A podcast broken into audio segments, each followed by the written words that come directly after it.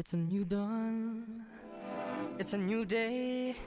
It's a new life. Estás escuchando un nuevo capítulo de Entre Farán, un podcast donde entrevistaremos a famosos argentinos.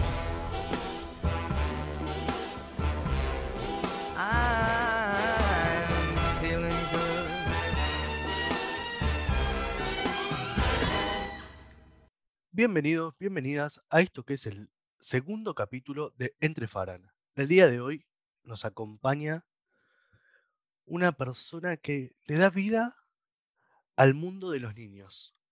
Ni más ni menos que Nora Gil. Bienvenida, Nora. Hola, ¿cómo estás, Tomás? Un gusto. El gusto es mío, la verdad que estamos muy bien. Un día de lluvia nos tocó, pero bueno, a ponerle un poquito de ánimo.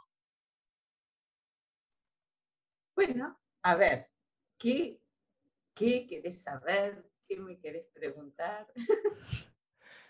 Bueno, yo creo que primero y principal vamos a hacerle un- una pequeña introducción a la gente que capaz no te conozca o no te reconozca, ya que lo que se destaca en vos son las ilustraciones, que creo yo que tiene una parte muy vital en la, en la vida de los niños, porque uno cuando los padres le leen los, los cuentos cuando es chiquito, lo que le interesa más que nada es ver las ilustraciones, eso que nos lleva a la imaginación y a imaginarte el resto de la historia, ¿no? Sí, la verdad que a veces pienso, esto también lo he leído, no es una idea original mía, que los libros ilustrados en los chicos muy chiquitos son de alguna forma la primera pinacoteca a la que tienen acceso. O sea, no han ido a un museo, no han visto cuadros, pero ven las ilustraciones de los dibujos. Y hay excelentes ilustradores que son inmensos artistas, aquí en Argentina también. Y bueno, de alguna manera es acercarlos al mundo de- del arte. Bueno, entre ellos estás también vos, vamos a contarte como una excelente ilustradora. Y también hay que destacar que también tenés historias escritas por vos y por vos y con tus hermanas, como es el caso del Lobo Rodolfo, que es una saga. Sí, te cuento, Tomás, sobre todo soy ilustradora, pero de vez en vez se me ocurre alguna idea o surge algún cuento y me, digamos, y sí, hay al menos 10, 11, 12 libros que también los he escrito, a veces en compañía junto con mis hermanas, como coautoras las tres. Decimos que somos la mamá del Lobo Rodolfo, de esta colección las mamás. Tiene tres mamás el Lobo Rodolfo, eh, que es una colección de cinco libros que publicó Lo que leo. Y después, por ejemplo, hay libros que escribí yo sola, eh, hay libros, hay colecciones que empezaron, por ejemplo, la de Gastón Ratón y Gastoncito, que ya lleva 10 libros en Aceta. Bueno, esos libros primero fueron editados en otra editorial, libros del Quirquincho, y los tres primeros, te cuento, los tres primeros libros de esa colección, yo, eh, yo se los había llevado a Graciela Montes, que es una genial escritora de libros para chicos, y ella era editora en libros del Quirquincho. Y como yo le llevé la idea muy mal escrita en su momento, ella me regaló tres textos para los tres primeros libros de esta colección de Gastón Ratón y Gastoncito, a saber, Gastón Ratón y Gastoncito salen de paseo en un pozo muy oscuro y en el pantano de los mil colores. La verdad, esos textos son regalo de Graciela Montes. Nora, y contanos un poco, ¿cómo es esto de trabajar con una persona? Porque muchas veces, a ver, no es fácil ilustrar lo que el otro quiere, quiere mostrar con la escritura. Uno escribe de una Tal forma y se le imagina de otra, y el ilustrador tiene que plasmar eso y encima, en tu caso, bueno, plasmarlo para niños, que no es fácil también. Sí. En general, eh, los ilustradores hoy, bueno, somos coautores de los libros, porque no es solamente acompañar un texto, eh, es hacer un relato gráfico. Y a veces sin molestar a este texto original, también agrego, digamos, pequeñas historias, muchos lo hacemos, pequeñas historias paralelas, pequeños personajes que no aparecen en la historia principal, pero que de ninguna manera interfieren y molestan, sino que agregan un poco de diversión u otro relato. O sea, nosotros contamos con imágenes y creo que un libro eh, feliz es aquel donde de alguna manera vos ves que los dibujos están cosidos al texto, que es un todo. O sea, no, o sea, por supuesto, si dice el nene con su remera naranja, no le vas a hacer una amarilla. Pero por eso digo, tiene que, para mí es un todo. El libro ilustrado es un todo. Y tiene que haber armonía y, y bueno, y concordancia entre texto e imagen con dos autores. Retomando un poco eso de los, de los colores, que conociéndote y, habiendo visto varias ilustraciones tuyas, noto que tenés una atracción o una familiaridad con el color azul. Noto mucho, mucho azul. ¿Tiene algún porqué? Es mucha casualidad. Mira, te voy a contar. Sí, tengo mucho azul en mis libros. Mira, El Globo Azul, que es un libro de Graciela Montes, que yo lo tuve la suerte de ilustrarlo. Después un libro propio mío, que pronto va a salir en Aceta Editora, bueno, pronto, en un tiempo, que, eh, El Chanchito Azul. Después otro libro que escribió Graciela Cabal, que es el Azul. Y además salen en colecciones que se llaman Azul.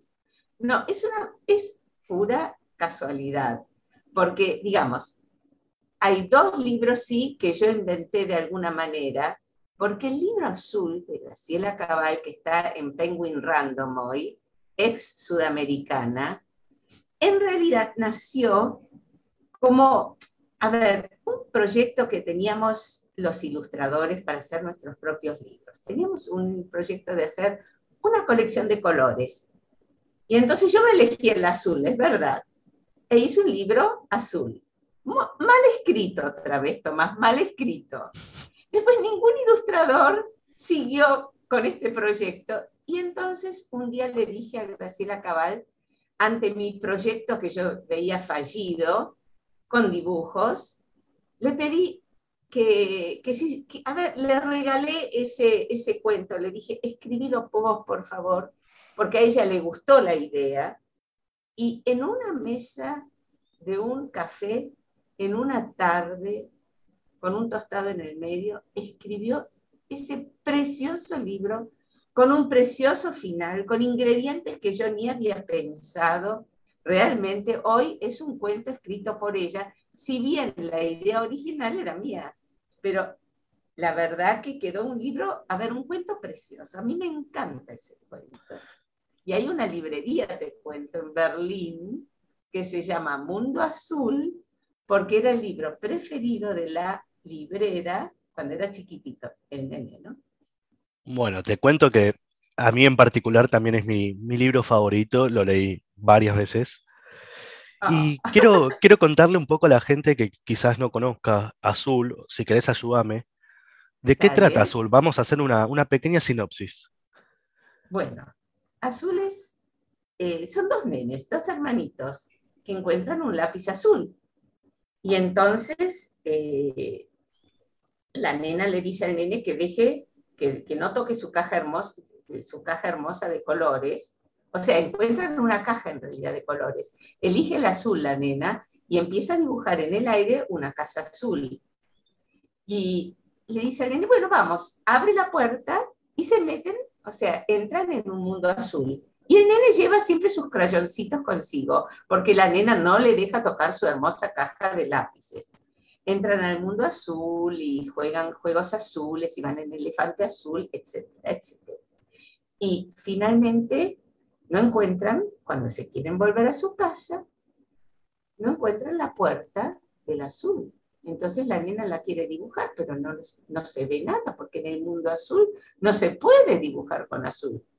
Y entonces el nene eh, muy ocurrente, dice, ah, pero yo tengo mis pedacitos de crayones, y entonces dibujan una casa de todos los colores, por, a través de la cual pueden volver al mundo de colores. Ese es una, un resumen del libro azul.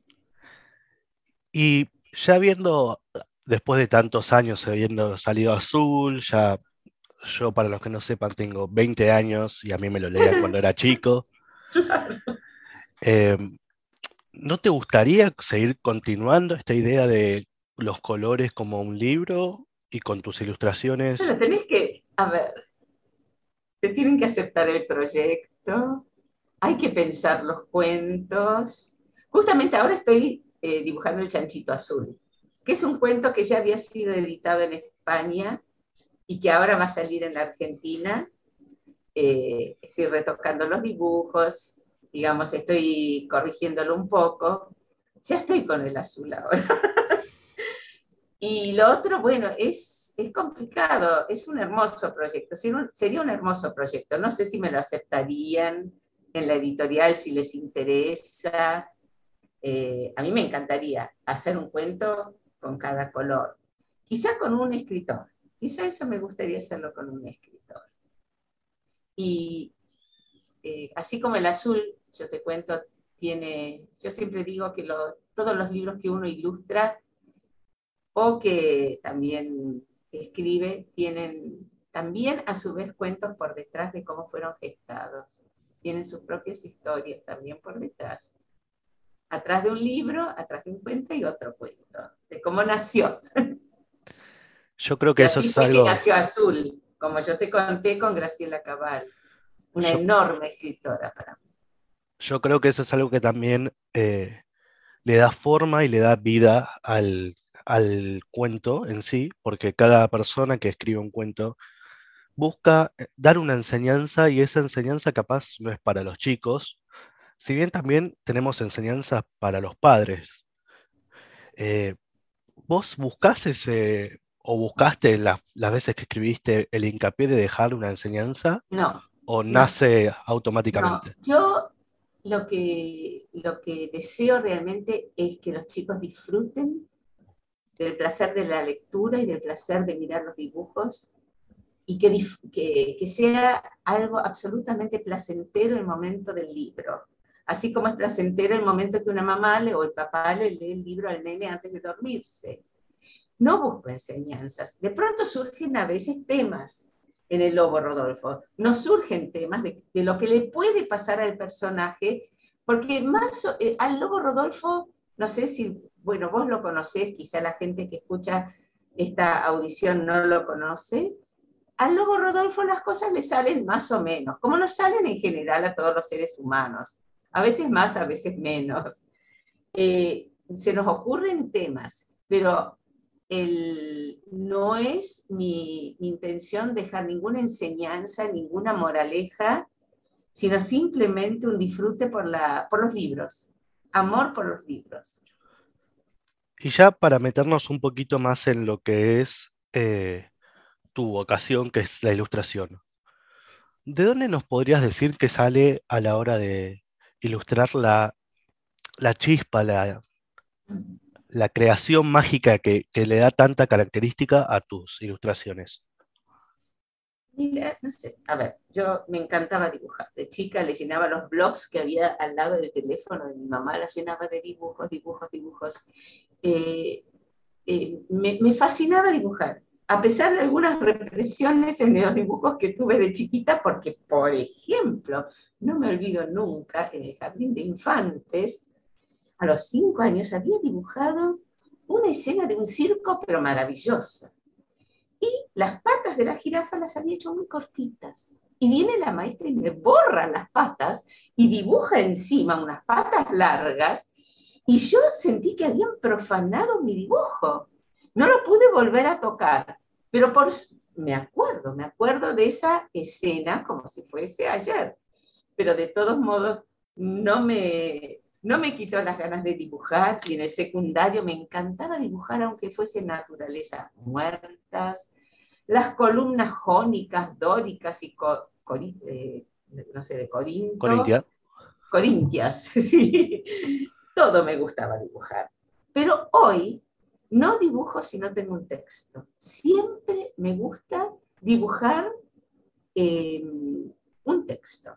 Y me encanta dibujar poesía, por ejemplo, porque uno ahí vuela y de repente inventa otra poesía con el dibujo, que se mete en la poesía del texto. No, me encanta ilustrar poesía, por ejemplo. ¿Y podrías resumirnos más o menos cómo es ese proceso? Porque yo me imagino que también le pedís una, una ayuda al escritor de cómo se imagina el personaje. No, no. Eh, prefiero, si es posible, que no me diga demasiadas cosas el escritor y que no se meta mucho tampoco. Eh, porque es mi lectura del texto y es mi interpretación del texto.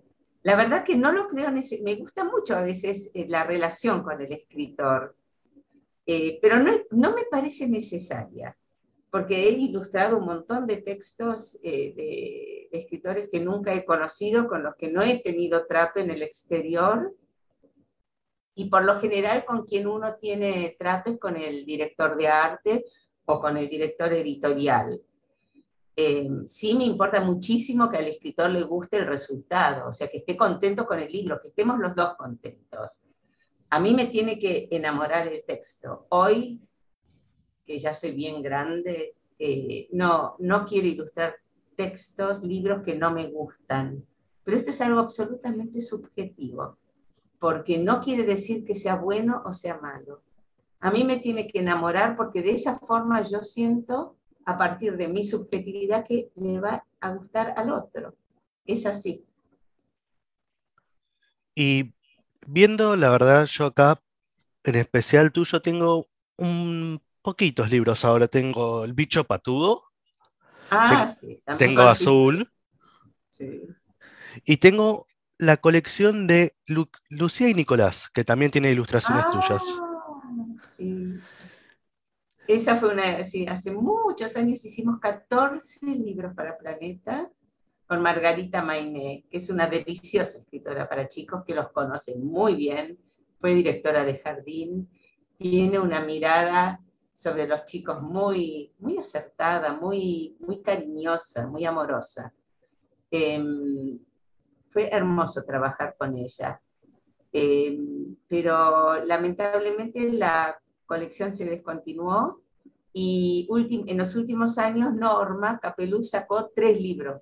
Empezó nuevamente con la colección, pero bueno, crisis y bueno, dificultades hasta ahora. De los nuevos solamente hay tres. Fue muy, fue muy lindo hacerlo, sí, sí. ¿Y querés contarnos también un poco de Bicho Patudo con esa historia detrás que, bueno, yo ya la conozco personalmente, pero es hermosa y me parece que para la audiencia también va a ser buena. Bueno, Bicho Patudo es otro libro cuyo autor o escritor, autor del texto es Norberto Rey.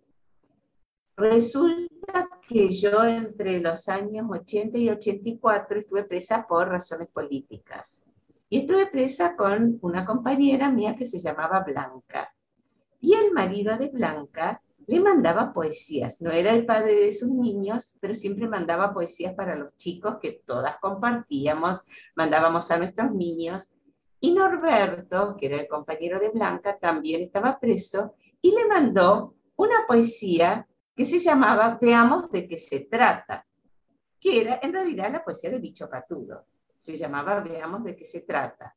Y yo copié esa poesía y también copié los dibujos originales de Norberto y se la mandé a mi hija, que por ese entonces tenía unos cuatro añitos. Cuando yo salí de la cárcel, se la pedí de vuelta.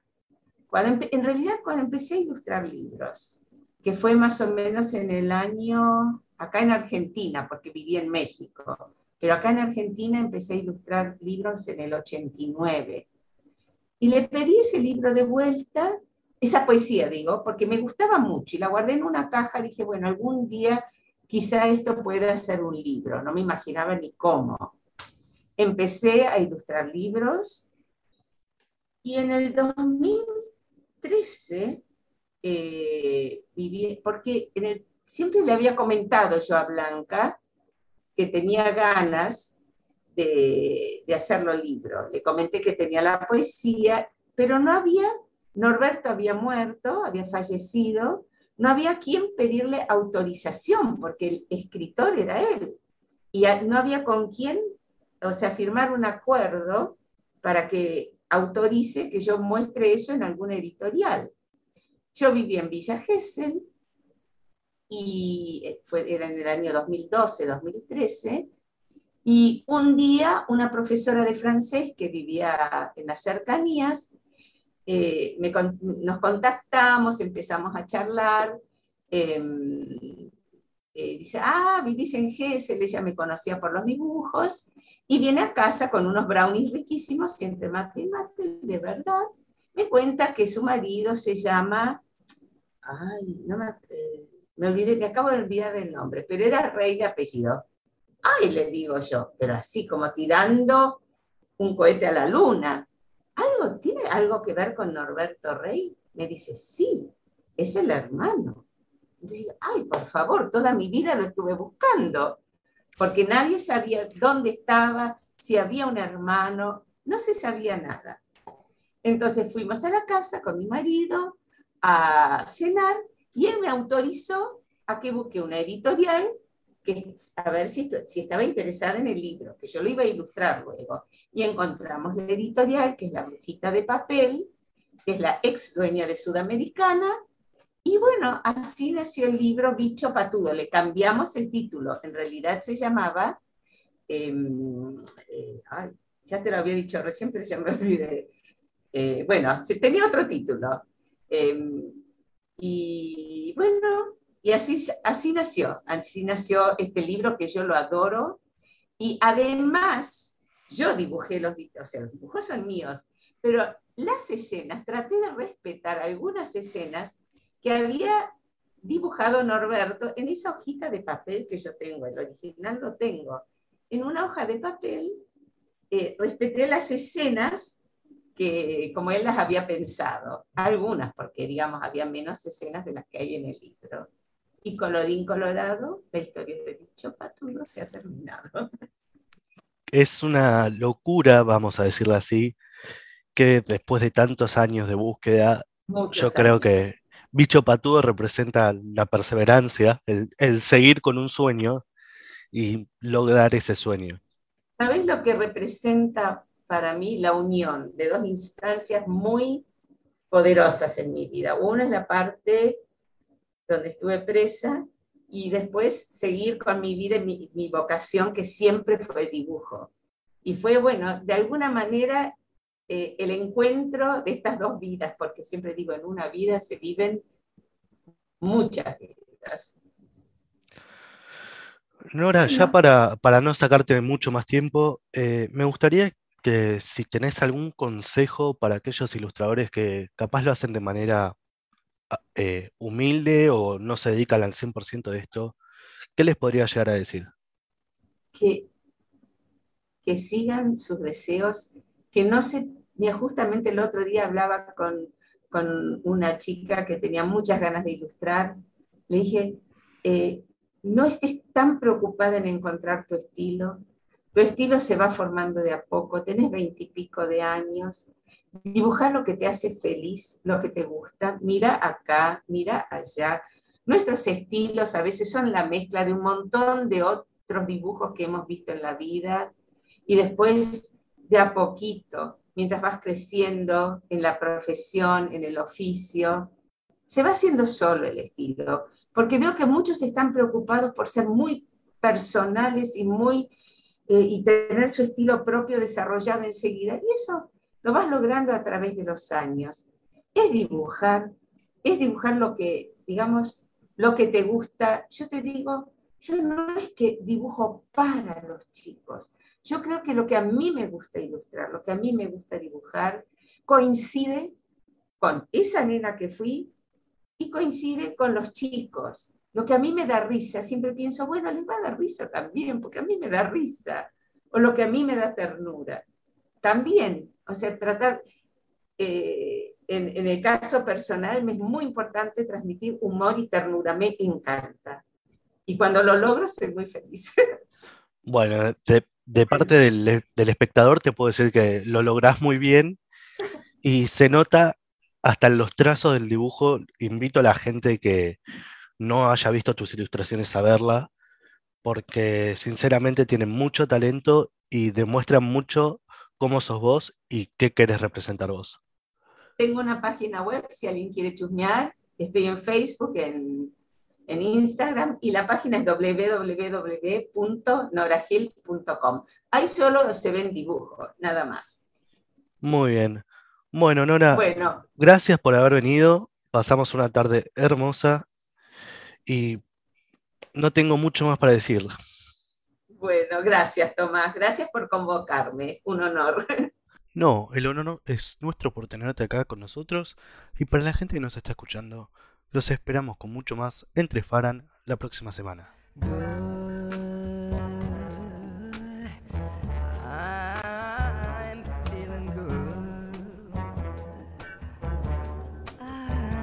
Esto fue Entre Farán con la conducción de Tomás Marful. Te esperamos en el próximo capítulo.